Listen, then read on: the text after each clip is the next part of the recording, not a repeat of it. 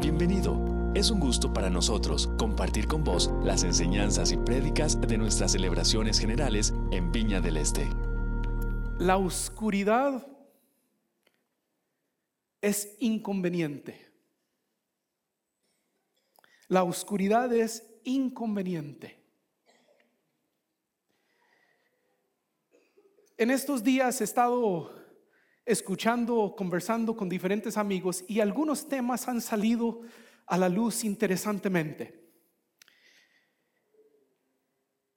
Y quiero hablarles de tres rápidamente que hablan acerca de la oscuridad en que vive nuestro mundo, alrededor de nosotros. El pastor Ricardo Salazar de Vida Abundante aquí en Coronado, estamos conversando y él habla de una, de una chica que la traficaron desde China hasta aquí, Costa Rica, San José.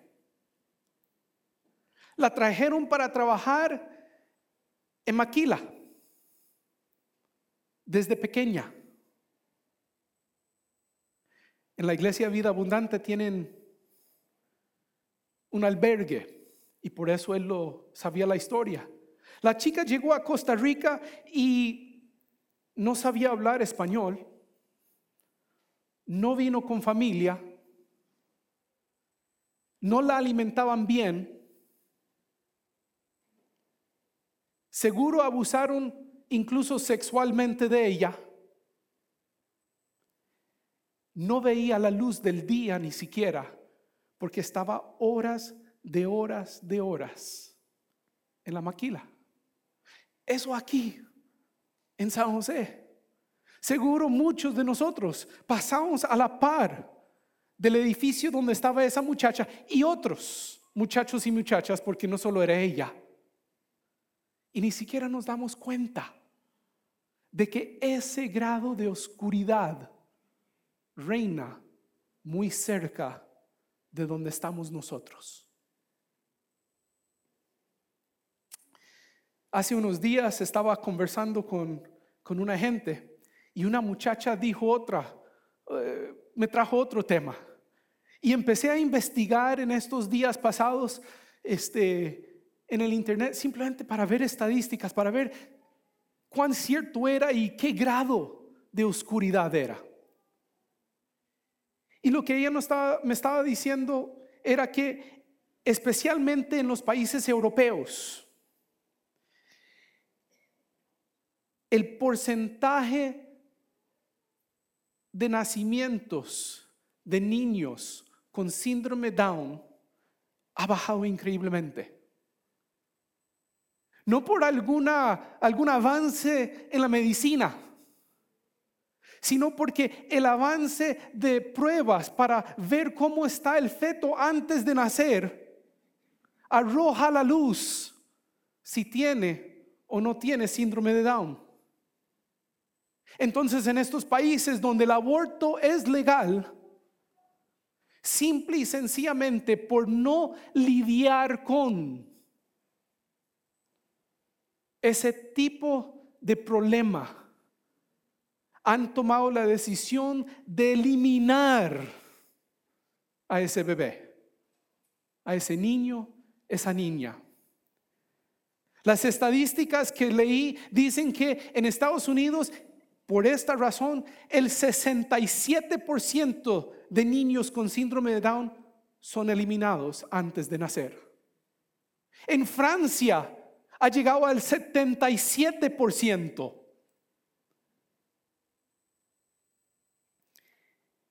En Inglaterra, bueno, en Islandia 85%, en Inglaterra 90% y en Dinamarca el sorprendente número del 98% de gestaciones de niños que tienen síndrome de Down son eliminados antes de nacer. Eso es la oscuridad en que vivimos. Esa es la oscuridad de este mundo alrededor de nosotros.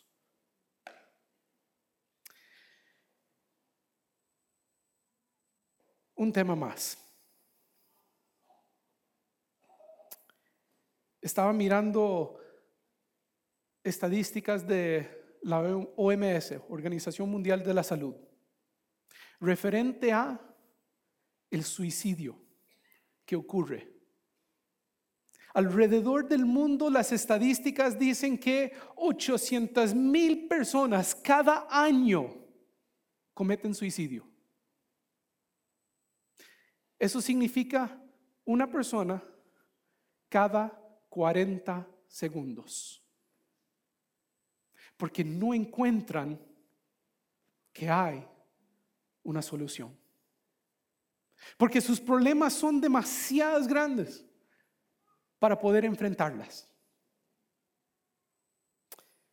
Y por cada persona que se suicida, hay 20 personas más que lo están intentando. Este en particular llegó muy cerca de casa hace unos meses.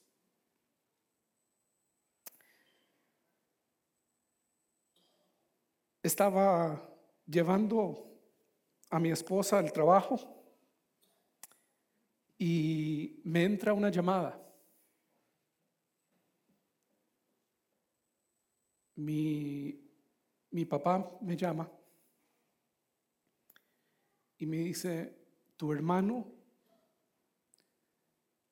está a punto de cometer suicidio.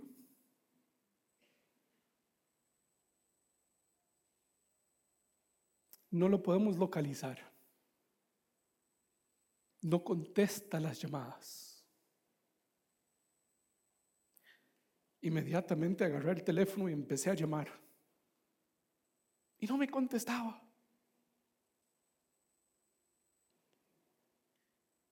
Qué sentimiento de impotencia en ese momento. Pensando, pero ¿qué le habrá pasado tan grave que necesita llegar a ese punto? Que no puede hablar conmigo, con mis padres, con quien sea.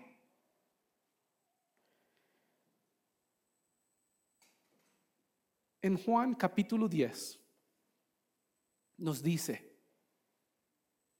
el ladrón no viene sino para poner, hurtar y matar y destruir. Y lo voy a dejar hasta ahí. Yo sé que la conocen y la segunda parte es más bonita. Pero el trabajo del enemigo es hacer que vivamos en oscuridad. El trabajo del enemigo es pensar que no hay una solución. Pongan la imagen siguiente, por favor. El enemigo nos dice, para cada problema que tienes, hay diferentes soluciones. El problema es que ninguna de esas puertas que nos ofrece nos trae la solución. Nos llevan a más problemas todavía. El suicidio que hace te lleva a más problemas. Deja a tu familia mal. El aborto acarrea consecuencias años y años después. La solución, la puerta que nos ofrece no es una solución verdadera. No lo es. Yo cuando estaba haciendo esto, preparando, vino a mi mente mi propia vida y la oscuridad en que yo viví durante muchos años. Y fueron años básicamente entre la edad de 10 años hasta 17 años, en donde, uff,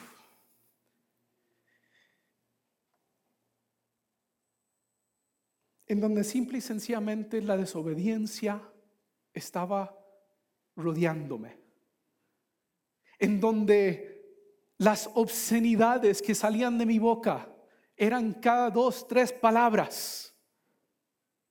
A los diez años yo empecé a tomar. Yo, yo me pongo a pensar en eso ahora. Yo tengo un hijo de diez años. Y digo, diez años Podía llegar al mostrador y poner el dinero y me vendían el licor.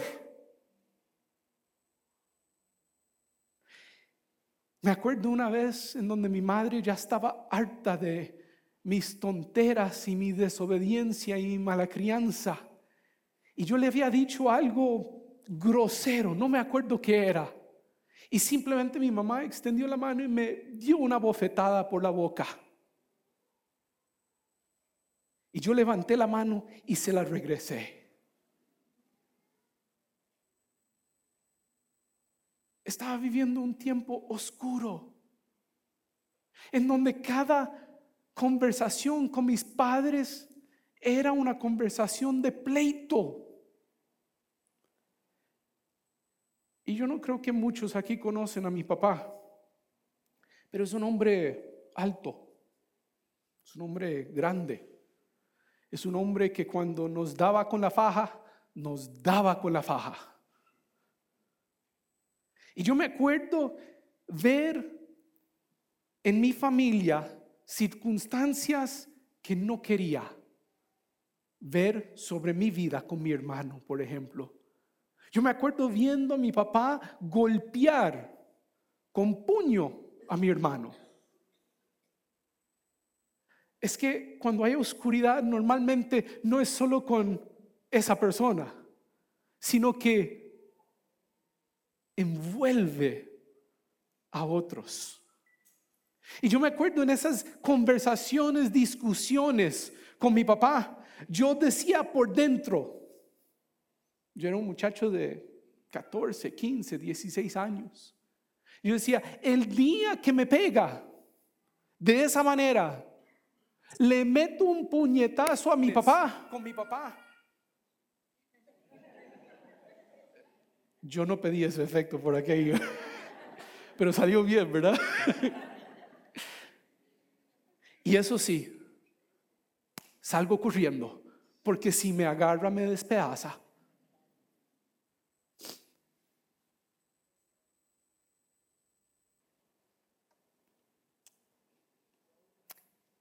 Leamos los primeros tres versículos de Efesios capítulo 2. Dice, antes ustedes estaban, pero, pero la palabra es importante, como arranca, ¿verdad? Antes, ustedes estaban muertos para Dios, pues hacían el mal y vivían en pecado.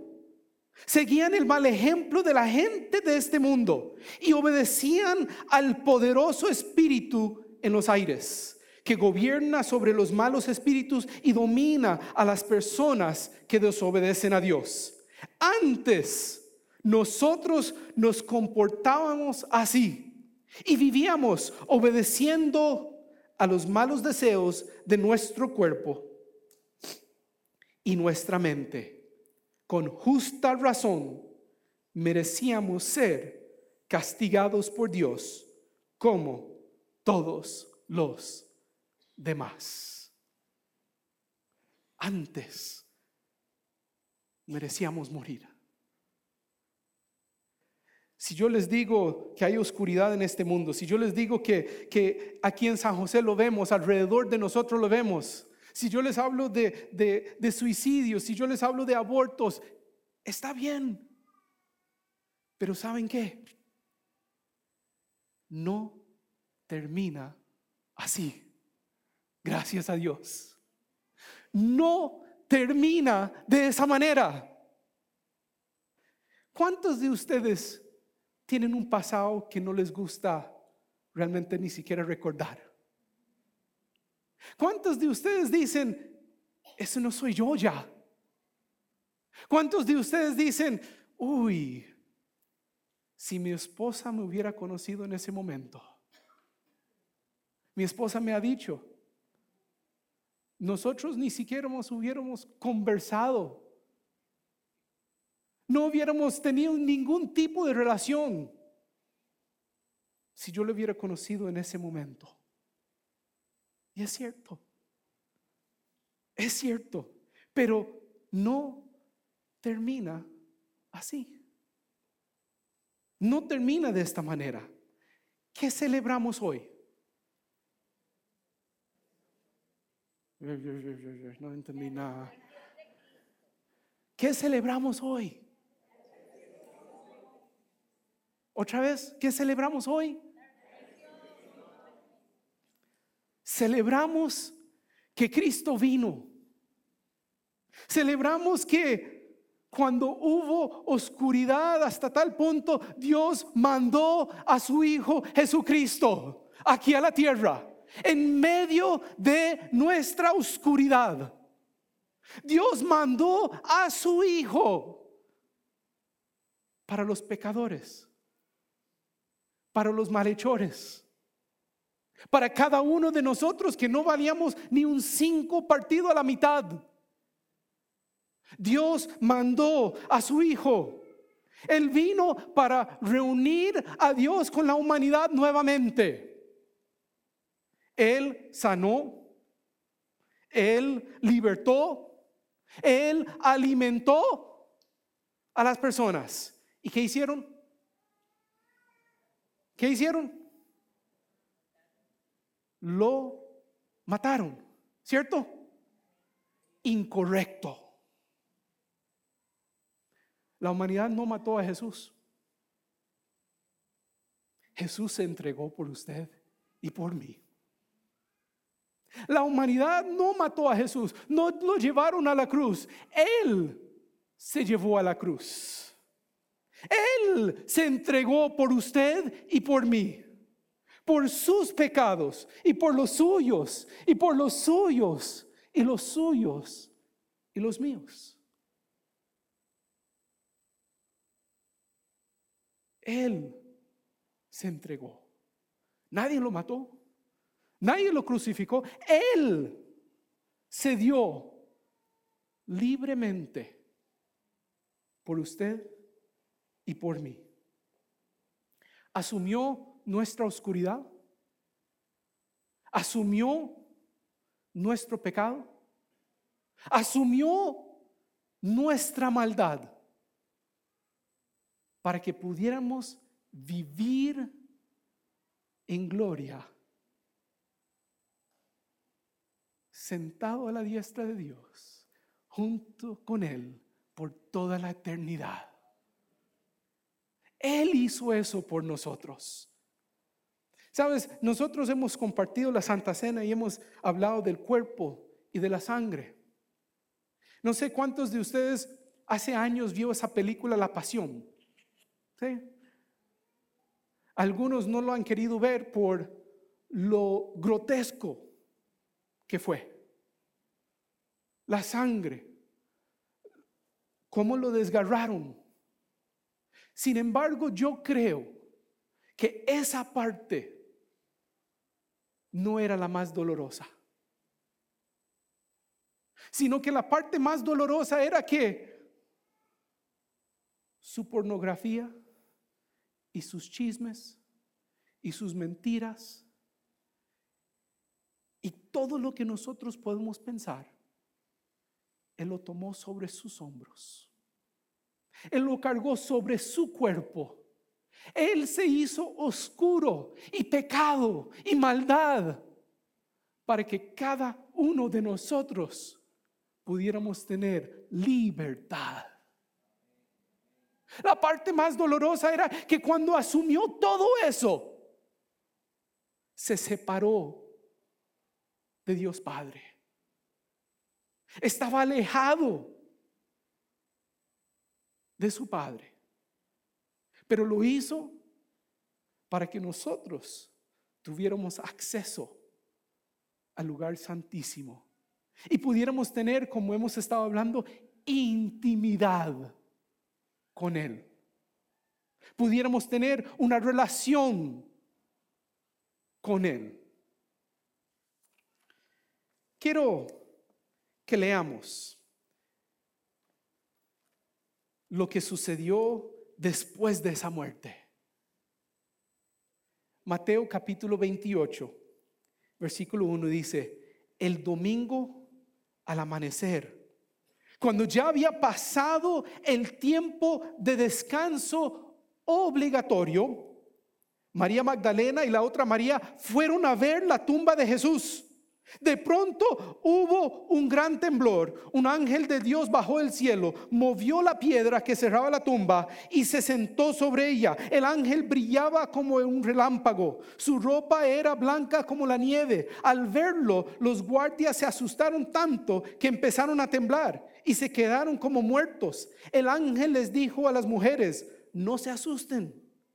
Yo sé que están buscando a Jesús, el que murió en la cruz y lo que dice el versículo 6, no está aquí, ha resucitado. ¿Pueden decir eso conmigo? No está aquí. Otra vez, no está aquí, ha resucitado. Una vez más, la última vez, no está aquí, ha resucitado.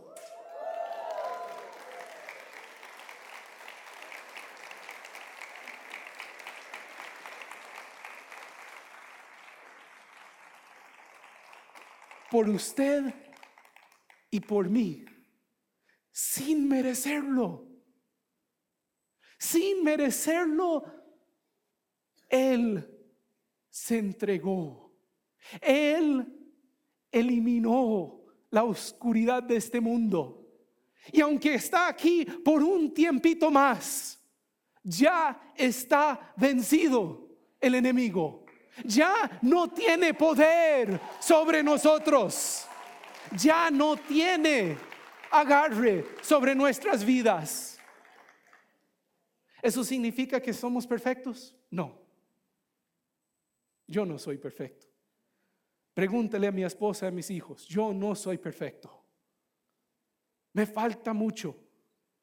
Me falta un montón, pero tengo la esperanza de gloria, porque Él me lo ha entregado, porque Él me lo ha dado. Juan capítulo 8, el versículo 12, dice, yo soy la luz del mundo. El que me sigue no andará más en tinieblas, sino tendrá la luz de la vida. Yo soy la luz. La oscuridad ofrece muchas puertas, vimos tres. La luz ofrece una sola puerta. Yo soy la puerta, dijo también. Puede entrar y salir y serán alimentados. Jesús es nuestra puerta, Él es nuestra respuesta, Él es lo único que necesitamos en esta vida. Yo soy la luz, yo soy la puerta. Quiero, quiero que escuchemos una canción, una canción que para mí fue muy representativo hace muchos años y lo sigue siendo. Porque no ha terminado así, pero entiendo el por qué no ha terminado así. No ha terminado en derrota para mi vida. ¿Podemos poner la canción? Si quieren cerrar sus ojos, cierren sus ojos. Si quieren solo meditar en las palabras, háganlo. Si quieren cantarlo, cántalo. De mí si no me hubieras alcanzado? ¿Dónde estaría hoy si no me hubieras perdonado? Tendría un vacío en mi corazón, vagaría sin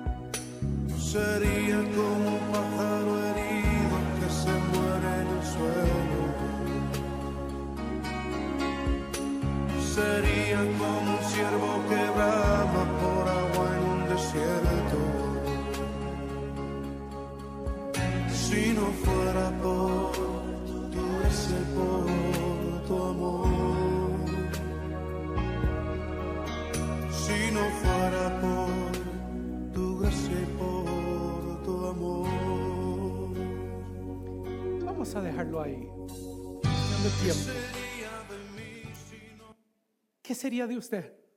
¿Lo has pensado? ¿Dónde estarías hoy si no fuera por la gracia de Dios que vino y te sacó del hueco de donde estabas?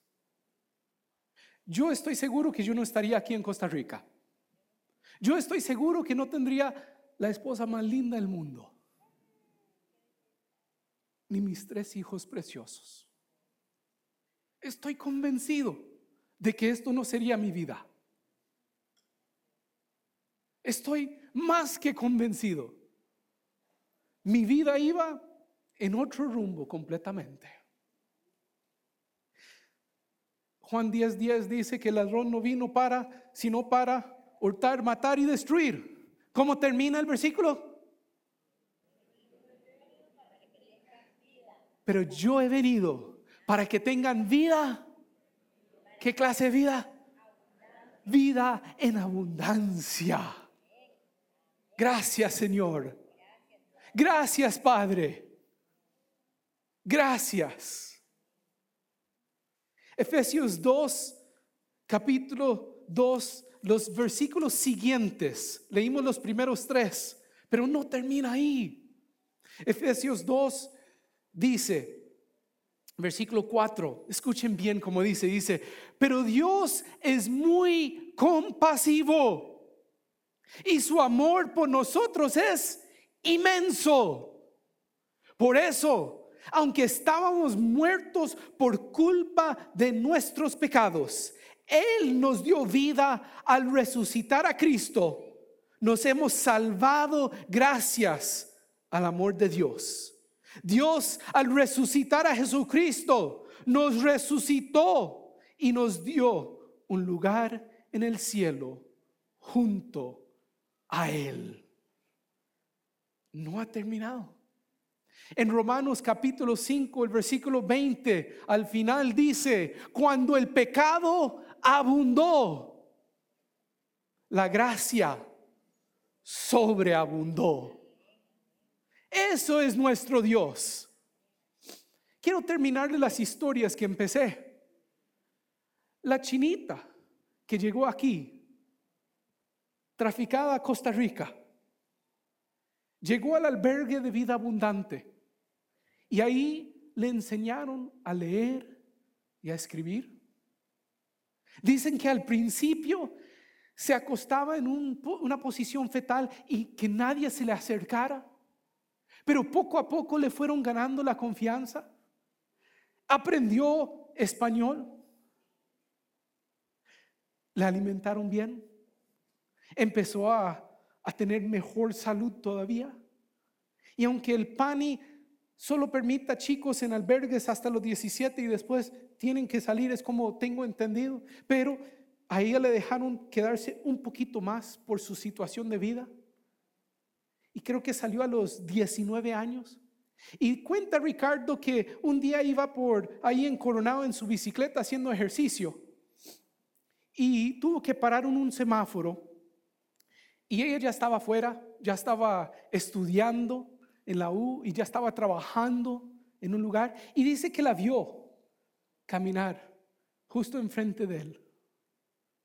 Y él dice que tuvo ganas de decirle algo, pero se refrenó y simplemente empezó a bendecir su vida y a darle gracias a Dios, porque la oscuridad ya se había cambiado a luz.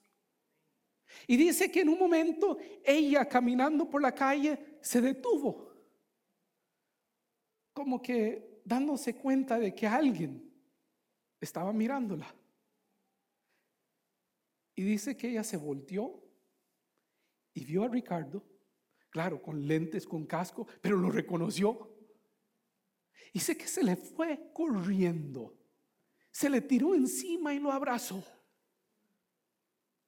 Y simple y sencillamente empezó a agradecerle, porque a través de lo que él y la iglesia hicieron, su vida cambió por completo. Quiero mostrarles una imagen, creo que está antes, ahí está. Esto es una graduación de la UCR que me encontré. Son 30 o 31 estudiantes con síndrome de Down que se graduaron este año pasado.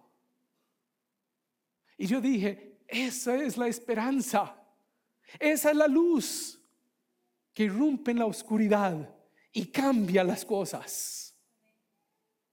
¿Sabes que en Costa Rica hay una población más o menos de medio millón de personas con síndrome de Down? Y hay conciencia que se está tomando más y más cada día para ellos. Hoy en la mañana hice dos llamadas fuera de Costa Rica. La primera era mi hermano. Simplemente quería saber cómo estaba. Y hablamos. Me dice, mira, dame llamarte en un momento. Estaba corriendo con las chiquillas, ¿verdad? Para ir a la iglesia. Nunca me llamó de vuelta ahora que lo pienso pero es común. Pero ahí está. Hay esperanza. La oscuridad no venció. Y Dios sigue trabajando en su vida.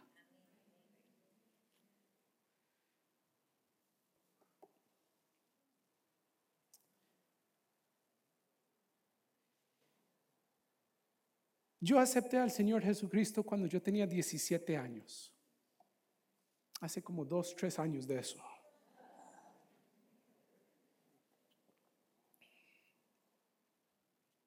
Fue un primero de septiembre de 1991. Yo sé que no parece.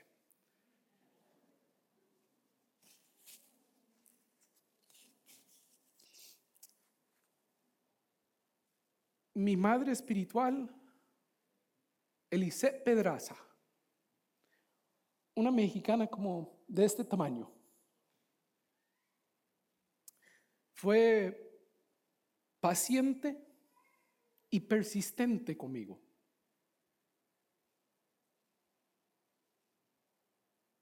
Entendió que yo estaba en un lugar de oscuridad y que yo necesitaba la luz de Dios en mi vida.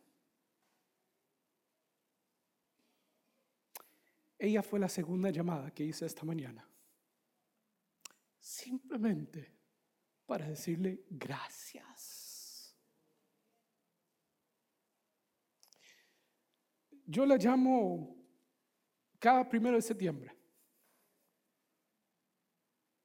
Yo no sé quién lo trajo a usted a los pies de Cristo. Yo no sé quién le habló el mensaje que le cambió la vida.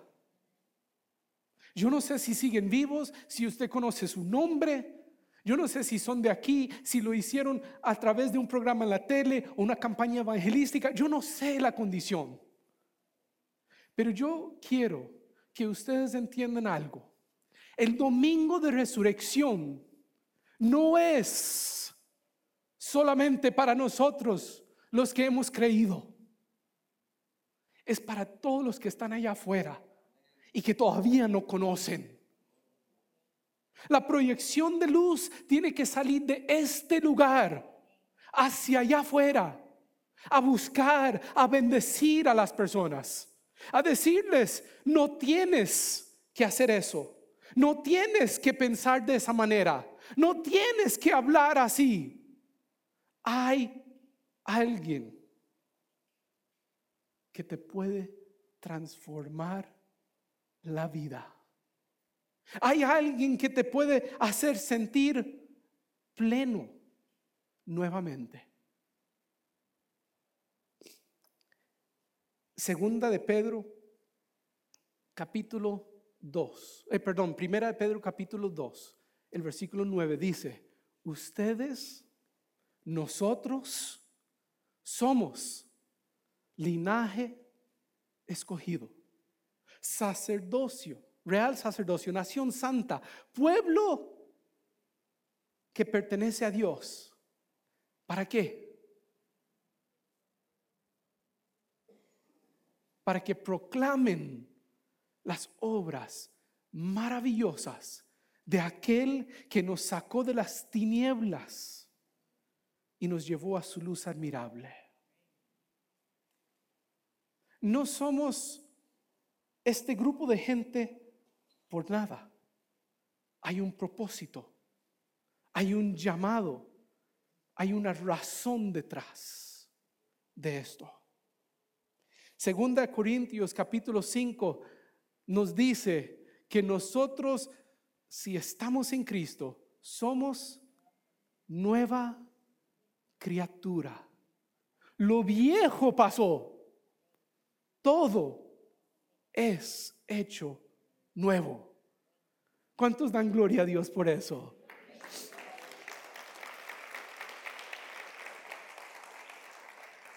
Pero el versículo 18 nos dice, pero no para ahí. Dice, y todo esto proviene de Dios, quien nos reconcilió consigo mismo por Cristo y nos dio el ministerio de la reconciliación. El mes pasado estuvimos hablando de los dones, del llamado, de todo lo que necesitamos hacer para trabajar y ponernos al servicio de Dios. ¿Correcto? Hicimos un test, sus resultados usted los tendrá. Pero hay dos cosas aquí que me gustaría decir. Uno, cada uno tenemos el don de la salvación. El don que Dios nos ha dado. Y segundo, cada uno somos parte del ministerio de la reconciliación. Nadie se escapa. Todos necesitamos proclamar la luz en medio de la oscuridad.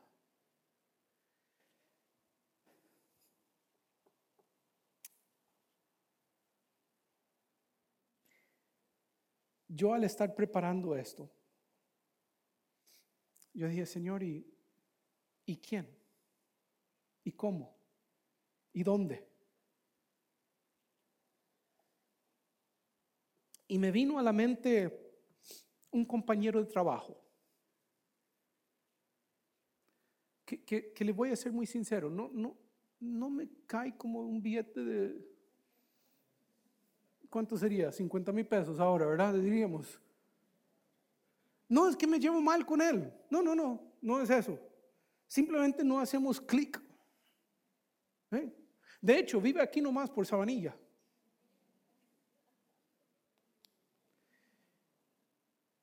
Y, yo dije, ok, Señor, si vamos a ser reales, si vamos a decir que hemos querido escuchar tu mensaje, entonces yo sí, quiero levantar mis manos, quiero darte gracias, quiero bendecir tu nombre porque hoy, domingo de resurrección, yo puedo decir, gloria a Dios, me ha salvado, me ha cambiado, me ha bendecido, me ha dado muchísimo más de lo que jamás hubiera pensado o pedido incluso.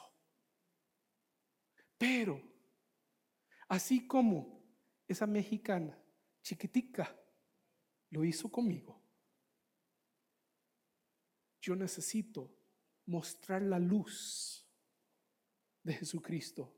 Necesito irrumpir con mi testimonio, con mis palabras en la vida de Javier y decirle, esto es lo que Dios te ofrece. ¿Quién es tu Javier hoy? ¿Quién es esa persona? Quizás te cae bien, no, no tiene que caerle mal por aquello, ¿verdad? Quizás es un familiar que está bien perdido. Quizás es una persona con quien has vivido ahí en el barrio durante mucho tiempo. Quizás es una, de esas personas con quien compartes el fin de semana. Pero ¿quién es? Que no conoce la luz de Dios. Que usted sí lo conoce. Y necesitas reflejarlo. Yo quiero que se pongan de pie conmigo un momentito.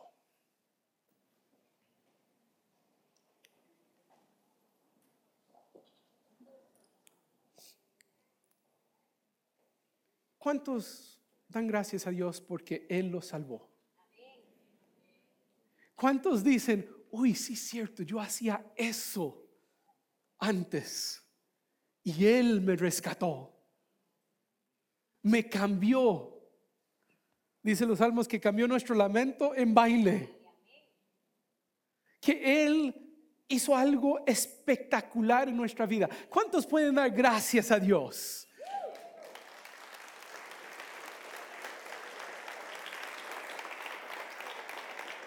Amén.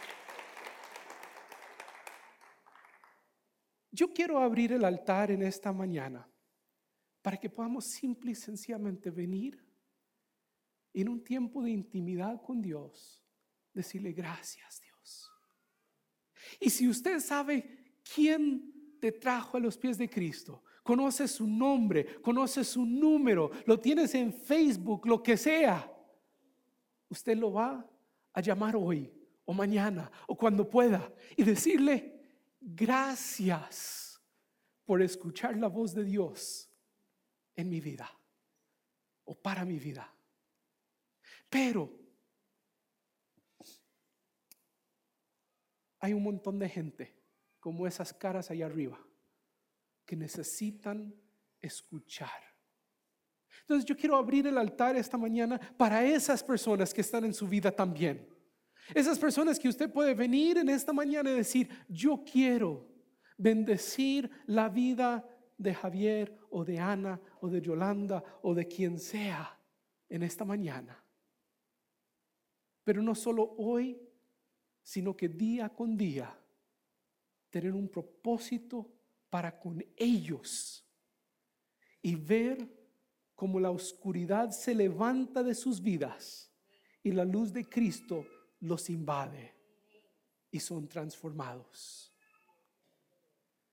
Padre, gracias te damos, porque tú nos salvaste, porque hoy, hace muchos años,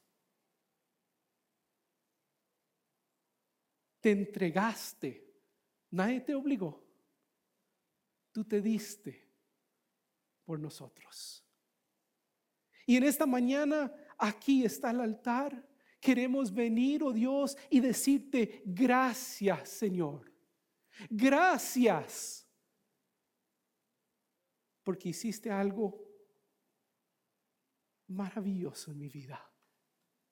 Porque tomaste mi vida quebrantada y oscura.